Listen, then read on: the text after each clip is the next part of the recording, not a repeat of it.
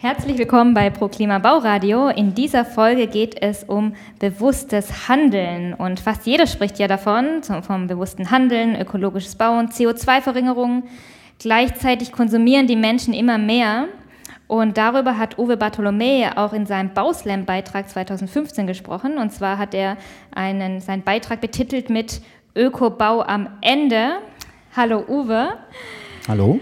Äh, du hast ja bei deinem Bauslam-Beitrag ganz nüchtern festgestellt, mit Zahlen belegt, dass wir zwar immer energieeffizienter bauen, aber im Vergleich von vor 40 Jahren sich bei dem Pro-Kopf-Verbrauch wenig verändert hat. Was meinst du denn genau damit? Ja, vielleicht, bevor ich darauf antworte, will ich eigentlich erst nochmal darauf eingehen, auf den Titel, den ich damals beim Bauslam etwas provokativ gewählt habe. Da habe ich ja gesagt, so Ökobau am Ende, ja. Fragezeichen. So ungefähr äh, funktioniert es überhaupt mhm. mit der Idee. Ist auch richtig, das Fragezeichen. Heute würde ich es ein bisschen anders bezeichnen. Und zwar, ich würde es wirklich in die Zukunft gerichtet, äh, und zwar mit Öko-Innovation bezeichnen. Ne? Mhm. Es geht um Innovation für die Zukunft. Und da geht es bei mir ums Thema, wie kann man Ökologie und Ökonomie zusammenführen. Mhm. Das sind eigentlich diese Themen. Und, und wie geht und das? Man, und ja, und wenn man sich mal überlegt, äh, äh, Öko, ne? Mhm. Öko kommt von Oikos, das ist altgriechisch. Ne? Und das bedeutet äh, äh, die Haus- und Wirtschaftsgemeinschaft. Also das ist der Lebensmittelpunkt.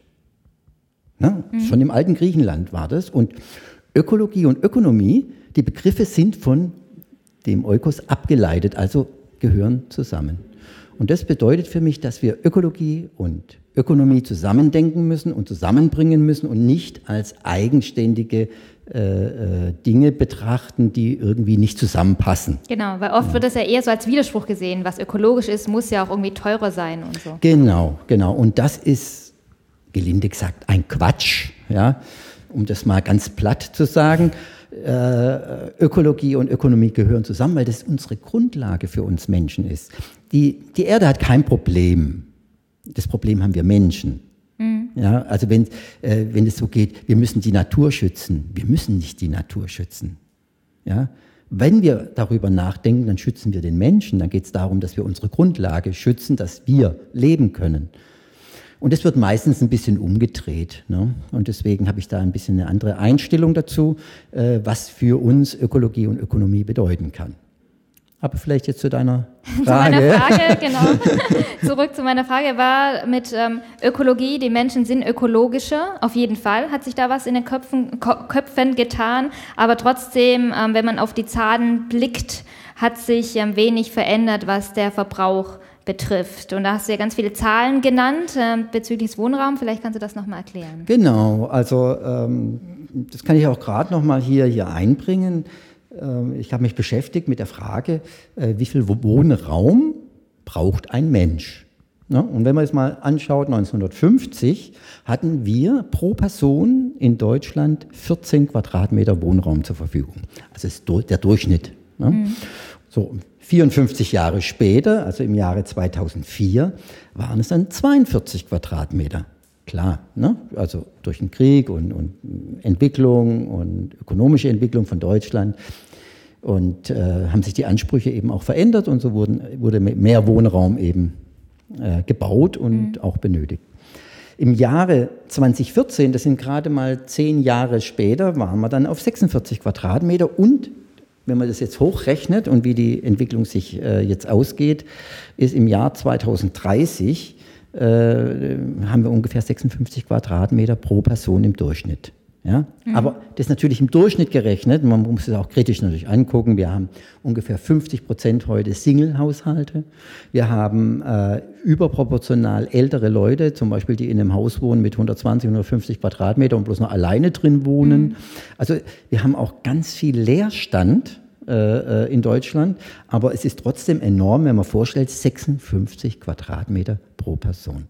Das war so mal die Ausgangssituation und die, die Fragestellung war ja Thema Energie. Ja. Was brauchen wir? Und, äh, und ich bin ja selbst seit Jahren bin ich damit beschäftigt, äh, äh, äh mich mit Energie zu beschäftigen und äh, da möchte ich doch jetzt auch mal noch mal drauf eingehen.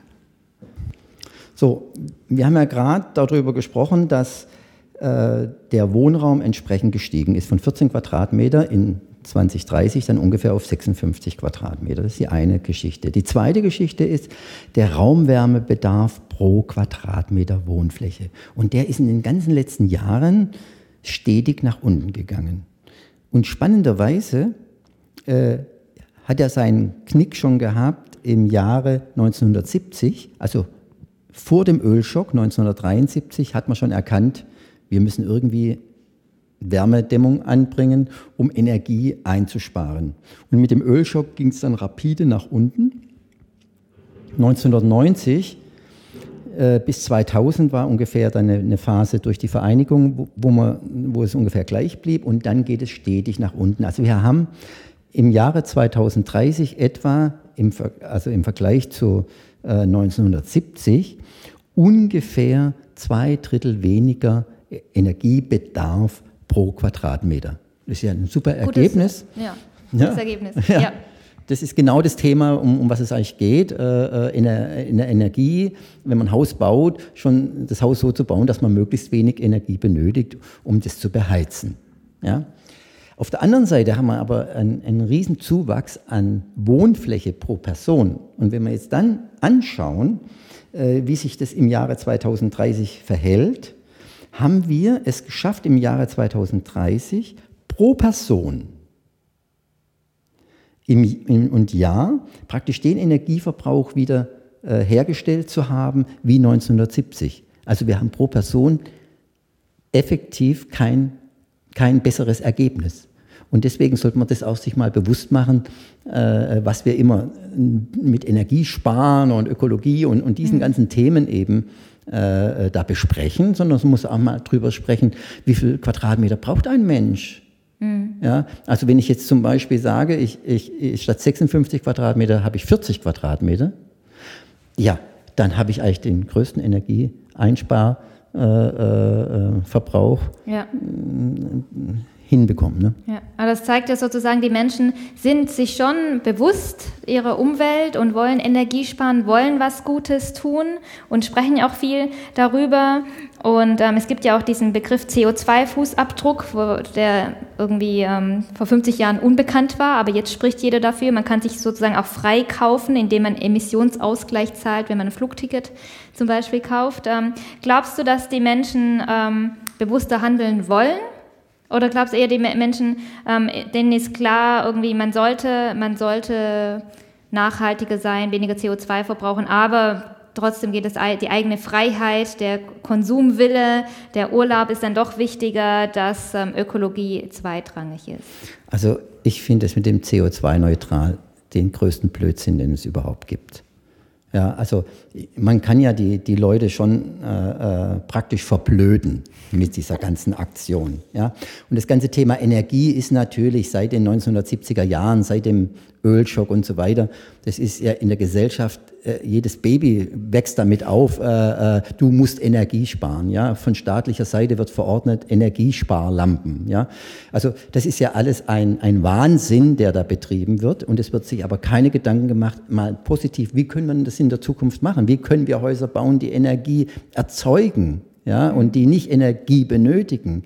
Wir haben äh, äh, 20.000-fach mehr Energie auf der Welt zur Verfügung, ja, und wahrscheinlich noch mehr, ja, die wir nicht nutzen. Wir müssen neue Technologien entwickeln, wir müssen neue Möglichkeiten entwickeln und das ist das Thema, um was es eigentlich geht. Und, und dieses ewige Energiesparen, ja, das ist ein Mantra, was da verbreitet wird, das, was uns überhaupt nicht weiterbringt. Das bringt uns keine Zukunft, ja. Mhm. Und äh, äh, die Leute, die, die, kaufen sich dann ein Energiesparauto, ja, und sagen, ja, jetzt mache ich was für die Ökologie. Oder sie kaufen sich jetzt LED-Lampen, dann machen sie sich in ihr Zimmer statt zwei Birnen eben 20 Birnen rein, ja, und dann, äh, weil man braucht ja so wenig Energie, ja.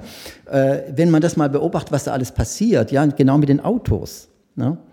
Der, wir haben ja gar, keinen gar keinen Effekt, weil jetzt alle sich die großen äh, Jeeps kaufen und großen Autos. So ein Schwachsinn. Ja? Also letztendlich äh, äh, muss man da vollkommen neu denken.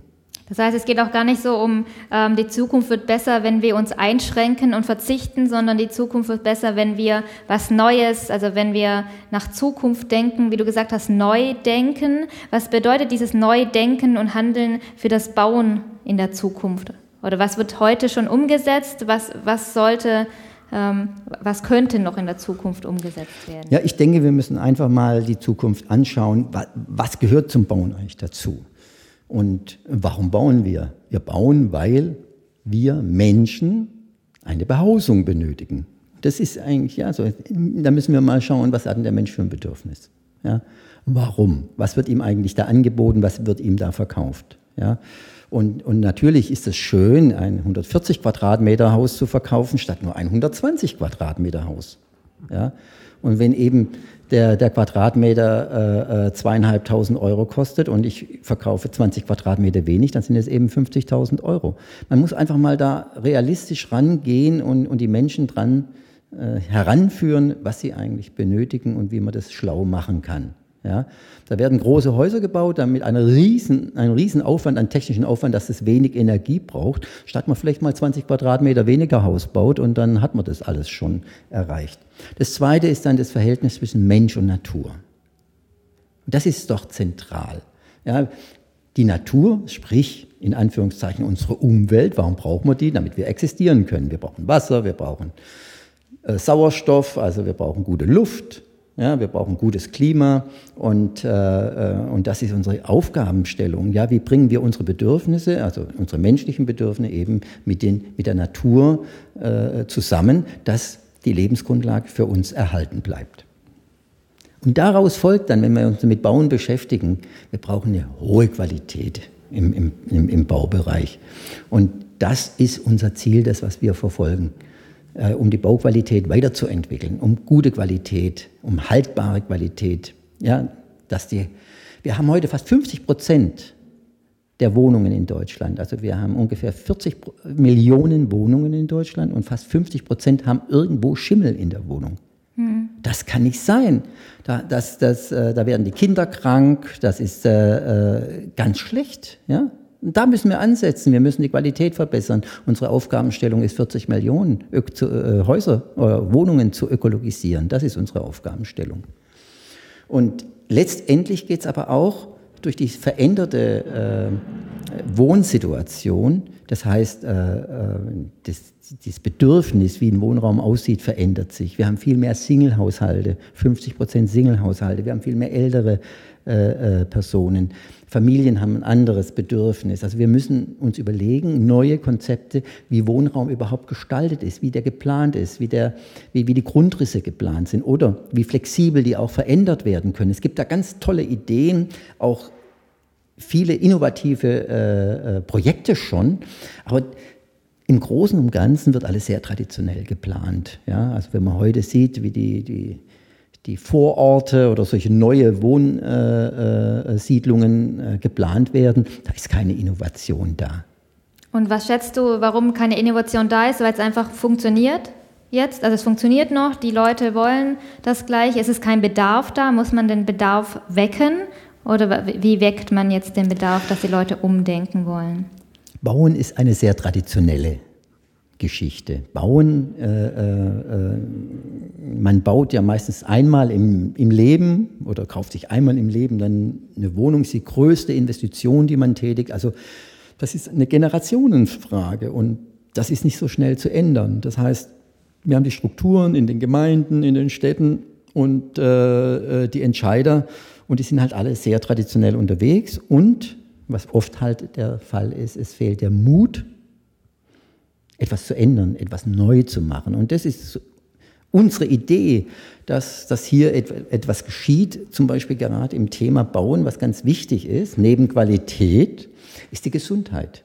Die Wohngesundheit in, äh, äh in den Wohnungen, also sprich die Raumluftqualität.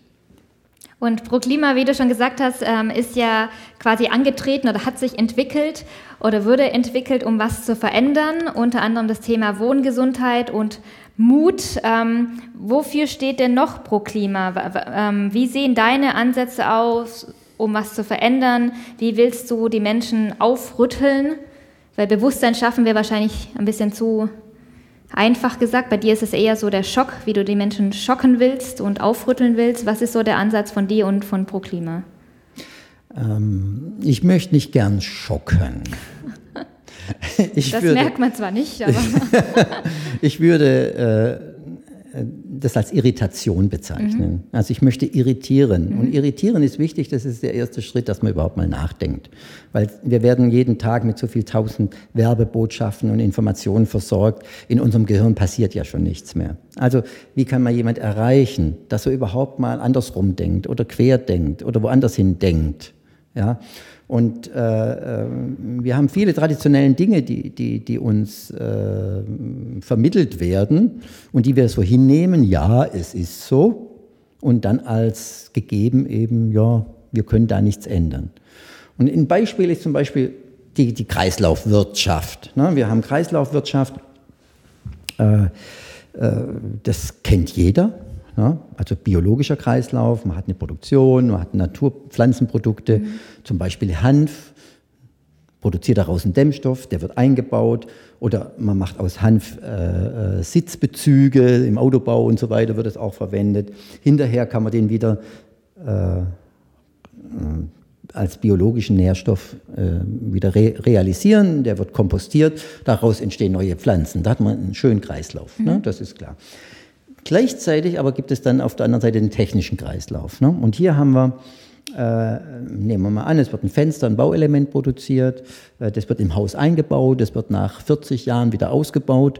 Und was passiert heute? Meistens wird es auf, auf Müll äh, geworfen, es wird aber nicht wiederverwendet. Das heißt also, hier geht es um eine Rücknahme von Baumaterialien, die dann wieder äh, auseinandergenommen werden und dass sie praktisch als technischer Nährstoff wiederum der Produktion zugeführt werden können.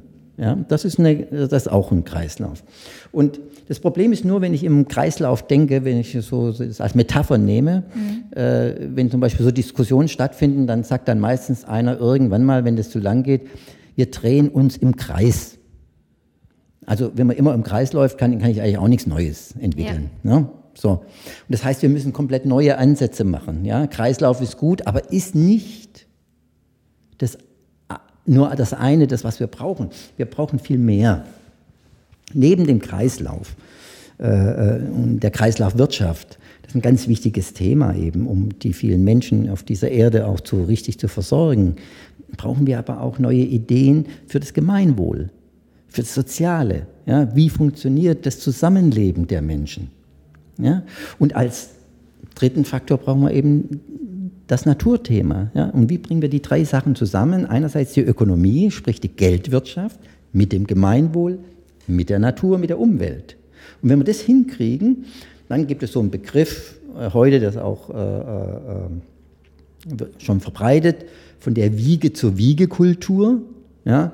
Oder äh, Neudeutsch eben Cradle to Cradle, äh, äh, ist das eher bekannt. Und dann gibt es also quasi die soziale Verantwortung von Unternehmen, die diese drei Themen miteinander verbinden und dadurch auch wirklich was Neues schaffen und Mehrwert für die Gesellschaft. Und daran, daran arbeitest du sozusagen, indem du auch Vorträge hältst, wie auch mit diesem äh, provokativen Titel Ökobau am Ende. Äh, zum Teil ja, mache ich, ja, um, um hier äh, äh, Bewusstsein zu schaffen, um, um Informationen zu geben und dann auch eben diese Idee, äh, dass man die Pro Produktqualität wirklich steigern muss, äh wenn man 100% diese Ökoeffektivität erreicht hat. Also wirklich dann äh, äh, diese drei Komponenten mit einem Produkt oder mit einem System, was ich auf dem Markt vermarkte, das wirklich realisiert habe, dann habe ich die größte Wirkung. Und dann haben wir wirklich was Neues geschaffen und an den Themen arbeiten wir, wie wir neue Ideen, neue Systeme, neue Produkte wirklich so zusammenfügen können, dass wir wirklich den größten Wirkfaktor haben. Und dabei sagst du ja, was das Schöne daran ist, dass Qualität und Ökonomie und Ökologie sozusagen, dass die drei Sachen ähm, umsetzbar sind und sich nicht widersprechen. Die sind umsetzbar. Ich kann das heute sagen Ja, vor 30 Jahren hatte ich die Idee und habe dafür gekämpft. Dann wurde ich noch ein bisschen ausgelacht, äh, äh, wenn man dann so über Bio, Öko und solche Dinge äh, gesprochen hat. Naja, heute ist es in der Mitte der Gesellschaft angekommen und jetzt muss man bloß gucken, dass es in die richtige äh, Richtung funktioniert und, und äh, nicht in Greenwashing äh, ja. endet. Also heute ist ja alles Öko und das ist ein bisschen das Problem. Äh, äh, jedes Kind wächst auf, äh, du bist Öko, wenn du mal Glas und Papier trennst und das ist es halt nicht. Ja, also es geht elementar eben weiter. Okay, dann vielen Dank für das Interview und alle Links dazu finden Sie unter diesem Beitrag.